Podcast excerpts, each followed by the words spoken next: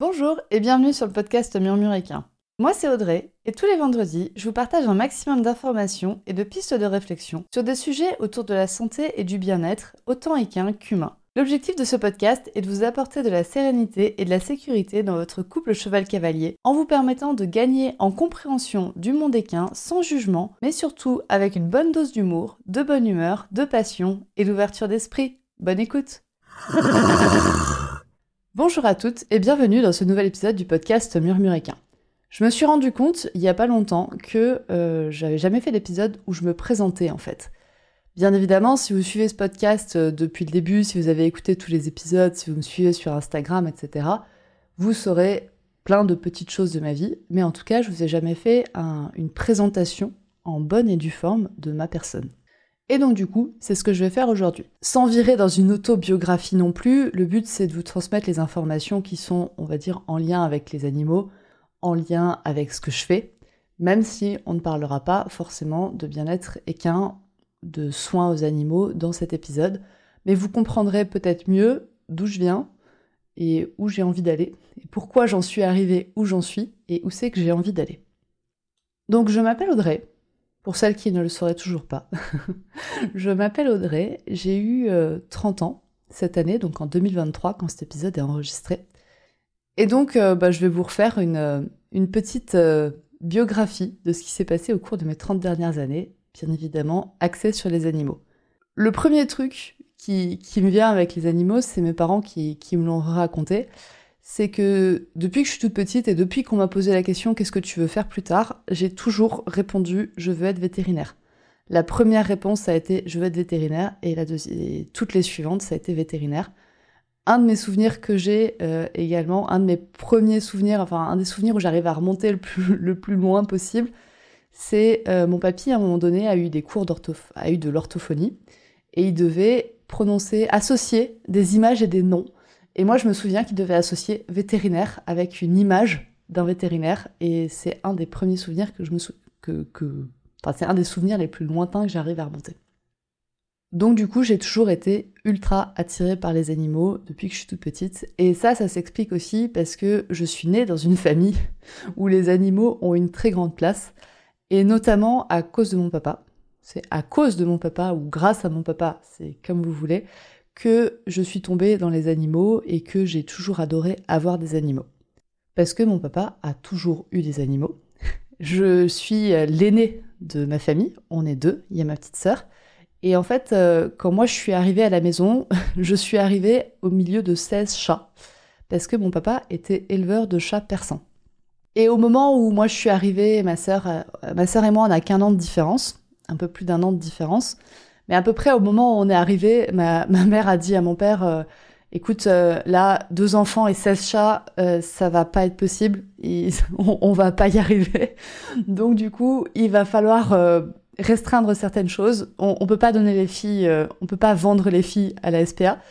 Donc, euh, il va falloir en fait diminuer le nombre de chats. Donc, parmi les 16 chats, bien évidemment, il y avait des chatons. Donc, mes parents ont vendu les chatons, ont gardé les femelles et un mâle. Il me semble qu'il y avait encore un mâle reproducteur euh, à la maison. Donc, ils ont vendu les chatons qui étaient prévus de les vendre. Ils ont gardé les chattes. Et moi, bah, j'ai grandi avec ces chats euh, persans, qui sont des chats euh, qui sont extrêmement calmes, extrêmement câlins, qui étaient en plus euh, des femelles qui avaient un bon instinct maternel, donc j'ai été pouponnée par des chats. Et puis ensuite, mon, père a un peu utilisé ma sœur et moi comme prétexte à chaque fois qu'il y avait des animaux. C'est-à-dire que quand ma sœur et moi on demandait un animal, mon père disait à ma mère oui, mais les filles, elles ont besoin d'un animal, enfin, elles ont besoin de d'un chien, d'un oiseau, etc. Donc, euh, ça pourrait être bien pour elles, pour leur développement, donc on pourrait en avoir, non? Je suis persuadée que mon père faisait ça juste parce que lui voulait des animaux. mais toujours est-il que c'est un peu comme ça qu'on a grandi. C'est-à-dire qu'on avait droit à des petits animaux, mais pas des très grands. Donc on a eu des hamsters, des perruches, on a eu un Yorkshire, on a eu après de nouveau d'autres chats. Et voilà, donc j'ai grandi quand même entouré des animaux et mon père m'a transmis, même si c'était bien évidemment si quand on demandait on avait, on avait quand même, il nous a transmis une responsabilité des animaux. C'est-à-dire qu'il nous a transmis de quand tu achètes un animal, tu le gardes à vie et tu es responsable à vie de sa santé. Donc ça, c'est quelque chose qui m'a été inculqué très jeune par mon papa. Et du coup, on s'est retrouvés bah, très jeunes à nettoyer la litière de nos hamsters, à promener notre chien, à faire ceci, à faire cela. Avec les perruches, on avait des perruches qu'on avait, euh, qui avaient été nourries à la main, donc à sortir les perruches parce qu'il fallait s'occuper des perruches, etc. Et tout au long donc euh, bah, de mon enfance et mon adolescence, je gardais une idée fixe. Quand je serai grande, je serai vétérinaire. Et puis, bah, comme je vous l'ai dit, ma mère avait quand même sa seule limite, c'était la taille des animaux. Donc, quand j'ai demandé à avoir un poney, ça a été non, tu n'auras pas de poney. tu auras un poney quand tu auras ton premier salaire. Ça a été assez rapidement dit, tu n'auras pas de poney. Donc, euh, bah, je n'ai pas eu de poney pendant mon enfance et mon adolescence.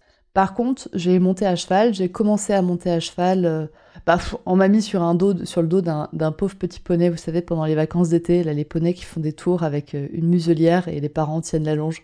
C'est très charmant. Mais c'est là où j'ai fait mes premiers tours de poney. Et ensuite, on m'a inscrit euh, en centre équestre. Mes parents ont fait l'erreur de m'inscrire pour un, stage d'été en, en, centre équestre. Et après, j'ai plus voulu quitter le centre équestre. Donc mes parents m'ont inscrit en centre équestre. Mais moi, le centre équestre, euh, ça me suffisait pas.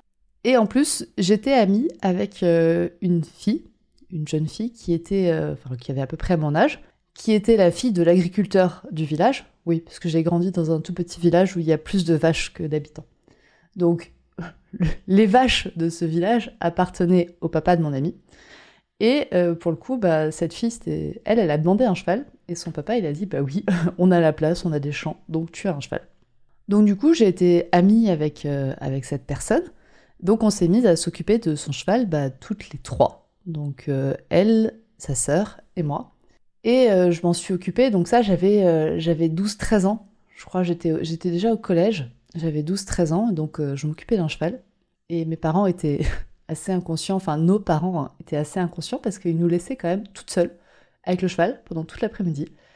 Et, et cette jument était adorable parce qu'elle nous a jamais fait une seule crasse. elle nous a très rarement fait tomber, elle était vraiment adorable comme jument. Le papa avait choisi une très bonne jument pour ses filles.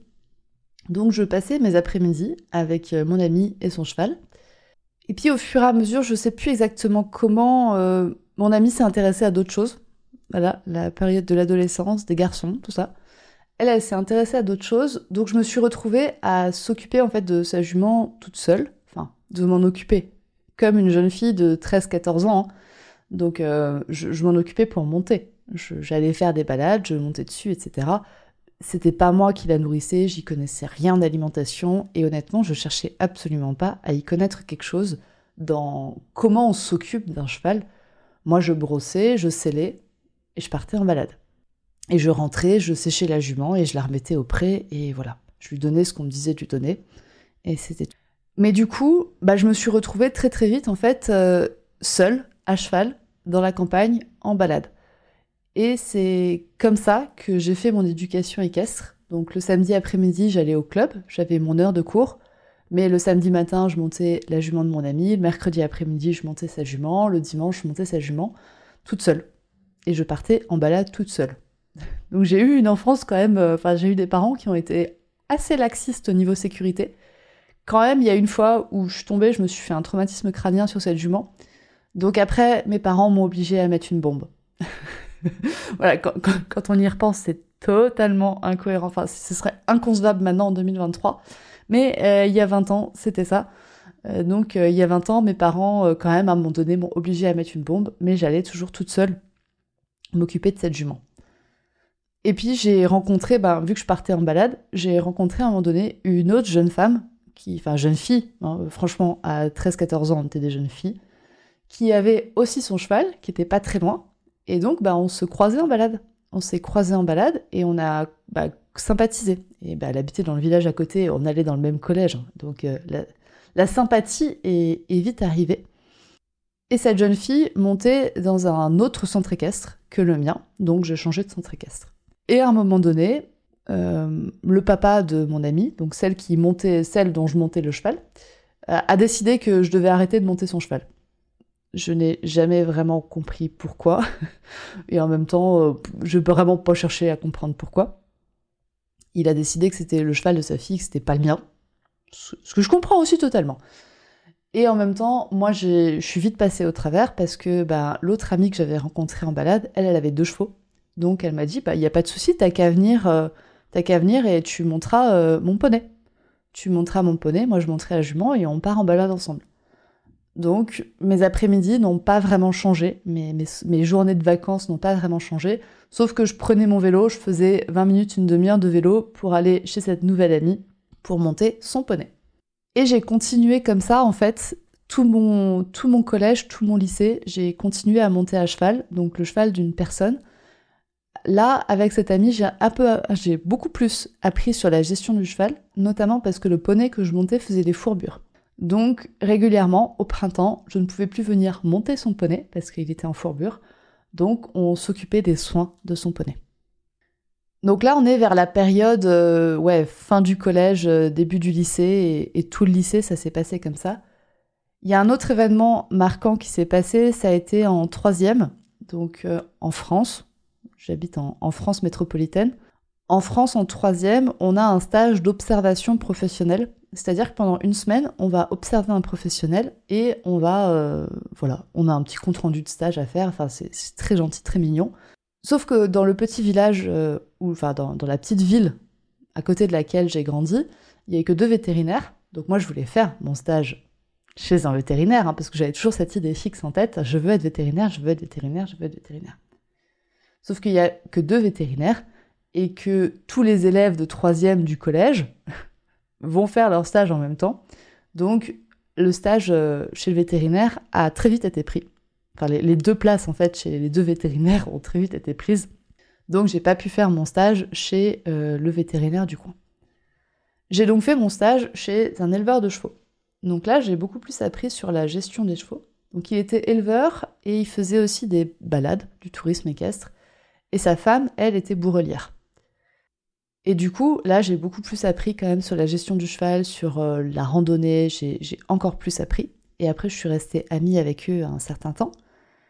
Et en voyant sa femme en fait euh, travailler le cuir, je me suis dit, euh, punaise, mais ça c'est génial, ça j'aimerais trop faire. J'aimerais trop faire une activité manuelle comme ça. Et, euh, et, mes parents m'ont très gentiment dit, cette activité ça peut pas marcher sauf si t'as un mari qui t'entretient à côté. Bon, ok, bah ça, du coup je veux pas faire. et, mais du coup au moment là, j'ai remis un peu en question quand même le côté est-ce que je veux être vétérinaire ou pas? Je suis allée voir une conseillère d'orientation et quand je suis allée voir cette conseillère d'orientation, j'avais en tête peut-être le métier d'ostéopathe, qui est ostéopathe équin. Donc, euh, cette conseillère d'orientation ne connaissait pas du tout le métier d'ostéopathe équin. Elle a fait trois recherches sur Google. Et elle m'a dit Ah, bah oui, mais pour être ostéopathe équin, euh, c'est possible que si t'es vétérinaire. Ce qui était en effet obligatoire à l'époque. Donc, euh, bon, bah, ok, je serai pas ostéopathe, je, je, retourne sur mon rêve de vétérinaire. De toute façon, c'est mon rêve de gamine, donc j'irai faire vétérinaire. Au niveau scolaire, j'étais bonne, euh, mais j'étais bonne sans rien foutre. J'étais bonne, euh, je, travaillais pas beaucoup. Je travaillais pas beaucoup, mais j'étais bonne. En même temps, ma petite sœur, elle, elle était pas bonne et elle demandait beaucoup de travail pour pouvoir être bonne. Donc mes parents étaient vraiment focus sur ma sœur pour les résultats scolaires. Et moi, du coup, euh, vu que j'avais des bons résultats scolaires, ils ont jamais regardé si je travaillais vraiment ou pas. Donc j'ai passé mon collège et surtout le lycée bah, à pas trop travailler, mais à avoir des bonnes notes. Et donc, euh, grâce à ces bonnes notes, et surtout, enfin, c'était des bonnes notes pour mon petit lycée de campagne. Hein. Mais dans mon petit lycée de campagne, en fait, on n'est que un tiers à avoir eu le bac l'année où je l'ai passé. Donc, vous voyez, j'avais des bonnes notes, mais en fait, ça, on était, le niveau du lycée est très, très, très bas. Donc, du coup, j'avais des très bonnes notes, mais pour un, pour un niveau bas. Donc, mais bon, toujours est-il que malgré mes bonnes notes, j'ai été acceptée en prépa BCPST, donc biologie, chimie, physique et sciences de la Terre, qui est la prépa qui permet d'accéder au concours euh, pour entrer en école de vétérinaire. Donc j'ai été acceptée pour rentrer en prépa, sauf que, bah, je, vous l'ai dit, hein, j'étais ce genre de, gamine insupportable qui en fout pas une et qui a des bonnes notes. Sauf qu'en prépa, ça marche plus. En prépa, ça marche plus. Il faut une méthodologie de travail. Il faut savoir travailler, en fait. Et moi, je suis arrivée en prépa, je ne savais pas travailler. Je, ne savais pas étudier, je ne savais pas être organisée, je ne savais pas, je l'avais jamais fait. Donc du coup, ma première année de prépa a été très très dure parce que je me suis pris râteau sur râteau. Enfin, je me, prenais des, notes catastrophiques. Alors après, c'est la prépa hein, quand même, mais c'est vrai que j'étais. Euh, pour ceux qui connaissent le fonctionnement de la prépa, il y a toujours des classements. On, nous classe toujours. Euh, quand on nous rend n'importe quel devoir, on nous classe. Et j'étais toujours. Euh, j'étais dans le dernier quart en fait de la prépa. J'étais toujours dans le dernier quart. De temps en temps, j'arrivais à faire une remontée jusqu'au premier quart. Euh, non, jusqu'au troisième, jusqu'au troisième quart, donc euh, moins de la moitié. Entre la moitié et les trois quarts. Euh, c'était les, les, plus grosses remontées que j'ai réussi à faire, mais j'étais pas très bonne en prépa. Donc ça a été une année qui a été très très compliquée pour moi émotionnellement, mentalement. Ça a été vraiment dur. Euh, parce que à côté de ça, en plus, euh, mon entourage n'a pas vraiment compris, parce que d'un coup, Audrey, elle passait de, notes qui étaient de 15-16 à des 3-4. Donc mon entourage n'a pas compris ce qui se passait. Et mon entourage était parti du principe que j'étais feignante et qu'en fait je ne travaillais pas. Que, je ne travaillais pas euh, comme j'avais fait en fait, comme j'avais fait au lycée, que je travaillais toujours pas et que je profitais d'être loin de la maison pour euh, en foutre encore moins. Et donc c'est pour ça que j'avais des mauvaises notes. C'est comme ça que mes parents l'ont perçu en tout cas. Ce qui n'était pas le cas. Pour le coup, je travaillais. Pour le coup, je travaillais, mais j'avais toute une méthodologie à rattraper. Donc, euh, bah, le fait d'être éloignée de ma famille, parce que du coup, j'avais dû déménager pour aller en prépa, je vivais toute seule. Le fait de me taper des mauvaises notes, euh, le fait que mon entourage était peu compréhensif, le fait que les professeurs étaient peu compréhensifs aussi, ça a été vraiment une année qui a été très compliquée et je pense que si c'est possible de faire un, burn-out euh, pendant sa scolarité, je pense que c'est ce que j'ai fait. J'étais vraiment en dépression très très profonde, j'étais bien ancrée, mais vu que moi je savais pas ce qui se passait et vu que mon entourage n'a pas compris ce qui se passait, bah personne ne l'a vu. Donc euh, donc il y a eu en fait ma première dépression a été en, en première année de prépa. Et en plus Parallèlement à ça, c'est l'année où j'ai dû faire euthanasier mon chat. Parce que j'avais eu euh, mon chat. Mon, père avait cédé pour, avoir, pour que j'ai mon chat. Et en plus, euh, ça a été l'année du coup où il a fallu le faire euthanasier. Et c'était un chat adorable. Mais ça a été une enflure le, jour où on a été le faire euthanasier. Parce qu'en fait, euh, sur la table du vétérinaire, chez nous à la maison, il était clairement mourant. La seule solution à prendre, c'était l'euthanasie. Mais quand on est arrivé sur la table du vétérinaire, d'un coup, il était Ah, trop bien, il y a des nouveaux trucs à sniffer, il y a un nouvel environnement. Donc, il était vraiment vivant sur la table du vétérinaire. Et, euh, et s'il n'y avait pas eu mon papa avec moi, je repartais avec le chat. Je repartais avec le chat. Mais mon papa, bah, enfin, et le vétérinaire m'ont dit aussi, mais en fait, tu vois, bah oui, des fois ça arrive, ils sont bien sur, euh, sur la table du vétérinaire, mais en fait, tu vas le ramener chez toi et, et tu reviendras dans 24 heures parce qu'il sera toujours pas bien. Et mon papa m'a dit, bah oui, t'as vu comment il était, enfin, il était vraiment pas bien, c'est vraiment la fin de sa vie. C'est une insuffisance rénale qu'il a eue. Et en effet, ses reins avaient totalement lâché. La meilleure chose à faire, c'était de l'euthanasier. Mais toujours est-il que moi, je me suis vraiment dit dans ma tête, si j'étais le vétérinaire, j'aurais pas fait l'injection. J'aurais refusé de faire l'injection. Et du coup, là, je me suis rendu compte que le métier de vétérinaire n'était pas fait pour moi je me suis vraiment rendu compte que le métier de vétérinaire n'était pas fait pour moi. De, un, parce qu'en fait, euh, j'avais pas vraiment les capacités. je l'avais vu avec mes résultats scolaires, j'avais pas vraiment les capacités. Et de deux, parce que je me suis dit, c'est impossible, en fait, je, vais faire de l'acharnement thérapeutique sur tous mes patients. Je me suis vraiment dit ça, je me suis dit, je vais faire de l'acharnement thérapeutique, ça, ça, ne sert à rien. Donc, euh, j'ai abandonné l'idée d'être vétérinaire. Et puis, euh, vu que mon entourage était pas, pas très très soutenant, il, m'avait très clairement dit que euh, si je me bougeais pas le cul pour avoir des meilleures notes, pour, euh, pour réussir mes études, il m'enverrait à l'usine. Voilà, très pédagogique. Euh, si, si, tu si n'arrives pas à obtenir un diplôme universitaire, et on t'enverra à l'usine. Bon, bah du coup, je vais rester en prépa. Hein. du coup, je vais rester en prépa. J'avais travaillé à l'usine, mes jobs d'été, c'était travailler à l'usine du coin. Donc euh, j'avais vu ce que c'était, j'avais clairement pas très envie. Et donc euh, bah, je me suis dit, je vais rester en prépa euh, et je vais trouver autre chose. Là, j'ai quand même eu un prof qui a été bon, j'ai quand même eu un prof qui a été bon, qui a compris qu'il y avait un gros problème et qui, qui l'a géré à sa façon. Il l'a géré en me prenant à un moment donné à la fin du cours et en me disant bah écoute Audrey, euh, enfin je vois que tes résultats ça va pas, je vois que toi ça va pas, qu'est-ce qui se passe? Et je lui ai dit bah en fait je veux plus être vétérinaire mais je sais pas ce que je veux faire. Et, euh, et là il m'a présenté euh, des écoles de géologie, bien évidemment parce que j'avais aussi de la géologie. Et c'est vrai que c'était quelque chose qui me plaisait. C'est quelque chose qui me plaisait parce que moi ce qui me plaît c'est trouver en fait la racine du problème. C'est trouver la racine du problème pour pouvoir résoudre ce problème bah, depuis la racine. Et en géologie, c'est un peu ça. On cherche à comprendre l'histoire de la Terre pour pouvoir hmm, vivre avec cette Terre, plus ou moins, pour pouvoir euh, y poser des créations humaines hein, quand même, pour pouvoir exploiter la Terre, mais toujours est-il qu'on cherche à le comprendre. Et ça, ça m'a plu. Ça, ça m'a plu, ce côté on enquête, ce côté on cherche, pourquoi c'est comme ça, on reprend l'histoire, un peu comme, euh, bah, comme un vétérinaire ferait son anamnèse d'un animal. Bah voilà, qu'est-ce qui s'est passé, quels ont été les symptômes, quand, etc. Bah, c'est un peu, j'ai retrouvé la même chose en géologie. Donc, euh, bah ok, géologie. Va pour la géologie. J'ai quand même passé mon, mon concours d'agro. J'ai même pas du tout passé le concours vétérinaire. Mais mes parents n'ont pas compris et on n'en a jamais vraiment reparlé. Mais j'ai pas passé le concours de vétérinaire. J'ai quand même passé le concours d'agro. J'ai eu un 3 en biologie. j'ai eu un 3 en biologie, ce qui m'a clairement exclu. Mais aussi parce que j'avais clairement lâché la biologie, j'étais vraiment à fond sur la géologie. Et donc j'ai eu mon concours de géologie et je me suis retrouvée à... dans une école de géotechnique à Grenoble. On va pas se mentir, j'avais choisi cette école euh, à la fois parce que, bah, en effet, le programme, euh, le programme me plaisait, et aussi parce que c'était dans les montagnes. Clairement, j'adore les montagnes, donc euh, j'avais choisi cette école comme ça.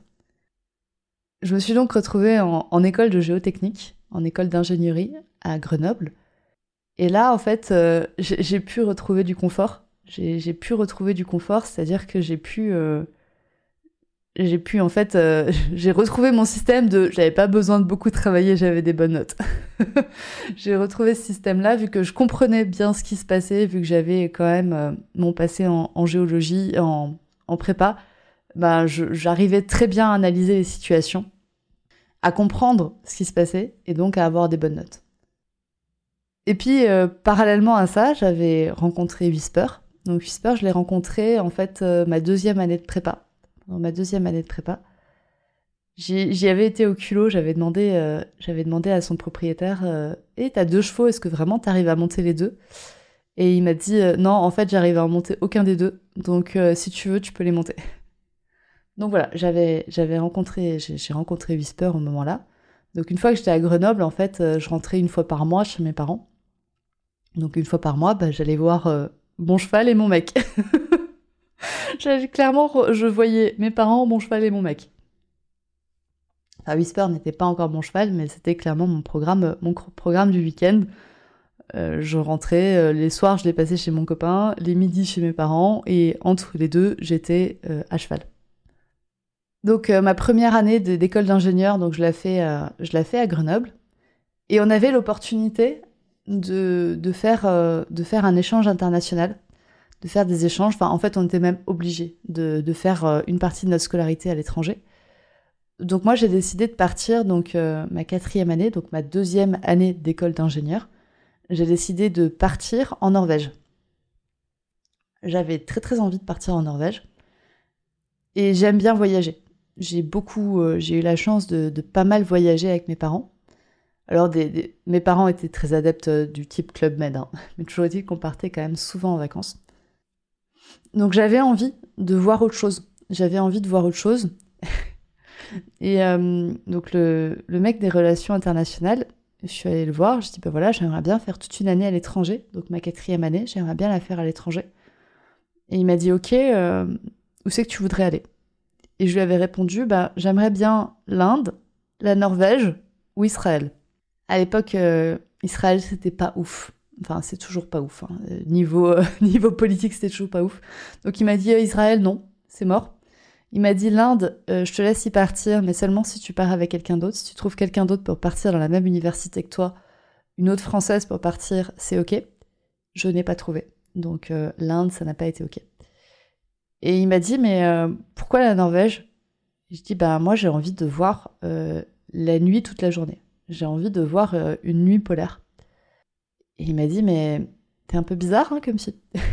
mais j'ai un truc encore plus bizarre du coup à te proposer, c'est le Svalbard. Le Svalbard, c'est une île qui est au nord de la Norvège. Et donc euh, j'ai dit ok, on va y aller. Et j'ai fait euh, donc euh, un semestre en Norvège à Trondheim. Et ensuite j'ai fait un semestre en, au Svalbard du coup à la ville de Longyearbyen. Et là ça a été une expérience qui m'a qui m'a vraiment changé, qui m'a vraiment bouleversée, qui m'a vraiment changé parce qu'en fait donc c'est une ville qui est c'est une île. Le Svalbard, c'est un archipel même. Le Svalbard, c'est un archipel donc qui est situé très haut dans l'hémisphère nord. Donc il y a de la glace, il y a de la nuit toute tout l'hiver, il y a du jour tout l'été, il y a des ours polaires, il y a des phoques, il y a de la banquise. Et surtout, bah, là-bas, je me suis rendu compte à quel point en fait euh, notre planète était fragile. Notre planète était fragile, à quel point euh, on, voyait les répercussions du changement climatique. Donc c'est il y a maintenant euh, il y a 7-8 ans que j'y étais. Et, on voyait clairement les répercussions du changement climatique. On voyait les banquises qui, qui ne venaient plus aussi loin. On, a vu des ours polaires qui étaient affamés. Au, moment où j'y étais, il y, avait, eu un problème parce qu'il y avait des ours polaires qui s'étaient retrouvés sur une île et qui étaient bloqués parce qu'il n'y avait plus assez de glace pour en partir. Et pas de chance sur cette île, il y avait euh, aussi une base scientifique donc il y avait sept scientifiques et qui ont dû être évacués d'urgence parce que les ours voulaient manger les scientifiques. Alors que normalement les ours, euh, enfin, si l'ours polaire est, le seul prédateur naturel de, l'humain, mais c'était jamais arrivé avant. Les, glaciers n'étaient plus aussi loin. Il y a eu, bah, la neige a fondu beaucoup plus vite. Donc du coup, je me suis vraiment rendu compte que notre planète était fragile et je suis vraiment rentrée du coup du Svalbard avec l'envie de faire quelque chose d'utile dans ma vie. Je, suis rentrée avec l'idée de... Je voulais vraiment faire quelque chose d'utile, d'intelligent. Quelque chose qui pouvait servir à aider la planète. Et euh, j'ai eu la chance parce que du coup, quand je suis rentrée à Grenoble, on était sept à être partis une année. Et on était sept à avoir eu la même réalisation. Et du coup, dans notre classe de 20, bah, on avait euh, plus d'un tiers qui était sacrément écolo. Et dans tous les cas, on était beaucoup plus de la moitié à vouloir faire quelque chose d'utile pour, euh, pour notre planète, pour notre vie, à pas vouloir un, métier juste pour gagner de l'argent. Bon, toujours est-il que j'ai fini mes études et je me suis retrouvée, euh, je me suis retrouvée à faire mon stage de fin d'année au chantier du Lyon-Turin. Donc là, euh, chantier du Lyon-Turin, écologie et tout ça, ceux qui connaissent vont comprendre que c'était pas très logique, mais toujours est-il que c'est ce que j'ai fait. Et après, je me suis retrouvée j'ai été, euh, on m'a proposé un poste en fait euh, en Île-de-France. Mon, mon, copain, ça faisait un an qu'il cherchait du travail et qu'il n'avait pas trouvé, et là il venait de trouver un poste en Île-de-France. Donc du coup j'ai dit oui. J'ai dit oui par facilité, j'ai dit oui parce que j'avais vu mon mec euh, galérer pendant un an à trouver du travail. Et je me suis dit, bah non, en fait, moi, je veux pas faire pareil. Et puis, j'ai envie de rester avec lui. Donc, lui, il a réussi à trouver du travail. Bah, moi aussi, j'ai trouvé du travail au même endroit. C'est parfait, allons-y. C'est comme ça que je suis arrivée dans une grande entreprise du BTP où ça n'a pas été du tout. Euh, ça n'a pas été du tout. Euh, la dépression est, revenue. Et en fait, euh, clairement, j'étais même pas encore diplômée que je cherchais déjà à me reconvertir avec les chevaux pour faire quelque chose qui me plaisait vraiment, quelque chose qui avait du sens pour moi, qui était en fait avec les animaux. C'est là où il y a du sens pour moi dans ma vie. C'est de faire des choses avec les animaux, pour les animaux. Donc du coup, je n'étais même pas encore diplômée que j'essayais de me reconvertir déjà. Du coup, dans, cette entreprise, dans cette première entreprise, ça s'est mal passé. Ça a terminé en burn-out. Et, le burn-out a, eu lieu euh, en même temps que la fin de mes études de shiatsu. Mais j'étais tellement fragile que j'ai pas pu me lancer en shiatsu au moment-là. Et la suite, en fait, euh, vous la connaissez, ou en tout cas, vous pouvez la connaître, parce que du coup, après, on part plus sur l'histoire de ma reconversion où j'en ai déjà parlé dans l'épisode 48 en fait de ce podcast. Donc si vous voulez vraiment l'histoire de ma, de ma reconversion, bah, je vous invite à aller écouter l'épisode 48. Là, vous avez euh, une, belle, une belle image de, ce qui s'est passé pour moi dans ma vie, de comment j'en suis arrivée en fait à, à, faire, euh, à me reconvertir en shiatsu équin. Et pourquoi en fait les, chevaux et les animaux ont, drivé ma vie depuis le début? Que la volonté de prendre soin des animaux, c'est quelque chose qui, qui me drive euh, très très fort. C'est vraiment quelque chose, c'est mon, c'est mon rêve d'enfant. C'est mon rêve de gamine qui, se, qui s'est concrétisé. Euh, et, ce rêve de gamine, il est complété par une volonté de vraiment faire quelque chose d'utile. De, prendre enfin, d'avoir pris conscience qu'en fait, euh, ben, notre planète n'était pas éternelle, que notre euh, vie n'était pas éternelle, et que du coup, autant faire des choses qui nous font plaisir et qui aident les autres. Et c'est du coup, bah, c'est là la genèse en fait de, ce podcast Murmuricain et de mon entreprise Murmure Animal que vous avez. C'est euh, faire quelque chose d'utile pour les chevaux, faire quelque chose d'utile pour les animaux. Et vous avez aussi eu, euh, par mon histoire équestre, vous avez aussi compris pourquoi euh, je, je, suis très très autodidacte, pourquoi je suis très autodidacte, pourquoi j'ai appris à faire beaucoup de choses moi-même. J'ai appris à faire beaucoup de choses moi-même parce que bah, j'ai été très très laissée à moi-même dans mon histoire équestre. J'ai appris seul, j'ai appris avec des chevaux, j'ai appris euh, en partant en balade toute seule, je me suis renseignée, j'ai eu le poney qui a fait des fourbures sur fourbures, etc. Et donc du coup, bah, vous comprenez mieux maintenant pourquoi euh, j'ai acheté mon cheval avec euh, mon premier salaire et pourquoi je, fais le métier que j'aime faire et pourquoi j'ai vraiment envie que les, les, choses changent en fait pour les chevaux que nos chevaux euh, soient vraiment mieux dans leur vie et que ça soit un impact qui est à, grande échelle. Parce que je suis convaincue qu'en fait, on, on, peut y arriver par des changements individuels. Et c'est des changements individuels, c'est plusieurs changements individuels qui vont mener à un changement global. Donc c'est tout le pourquoi de ce podcast, c'est d'amener les gens à se questionner sur leurs chevaux, sur leur relation aux chevaux, sur leurs soins aux chevaux. À se questionner pour potentiellement induire un changement plus global dans la manière dont on traite nos chevaux. Voilà, j'espère que cet épisode de podcast euh, vous a plu. J'espère que du coup vous avez aimé euh, en apprendre un peu plus sur moi et que vous comprenez mieux peut-être ce qui, ce qui drive Murmure Animal et ce qui drive ce podcast Murmuréquin. Donc euh, merci à vous pour votre écoute et on se retrouve du coup la semaine prochaine pour un épisode somme toute beaucoup plus classique. Je vous dis à très bientôt et passez une bonne journée. Et voilà, c'est la fin de cet épisode du podcast Murmuréquin. J'espère que cet épisode vous a plu. Si c'est le cas, n'hésitez pas à venir me le dire sur Instagram ou par mail. Vous pouvez aussi partager l'épisode à une personne qui veut en apprendre plus sur les chevaux. Et si vous avez envie de soutenir un média qui a comme ambition de propager le savoir au plus grand nombre et ainsi d'améliorer la vie de nos compagnons à crinière, vous pouvez le faire dès aujourd'hui en faisant un don sur le compte Tipeee du podcast Murmurica. Je vous laisse donc le lien de mon compte Tipeee dans la description de cet épisode et je vous remercie au plus profond de mon cœur si vous m'aidez dans le projet fou de ce podcast qui est de rendre le savoir équin toujours plus accessible pour tout le monde. On se retrouve vendredi prochain pour un nouvel épisode. À bientôt!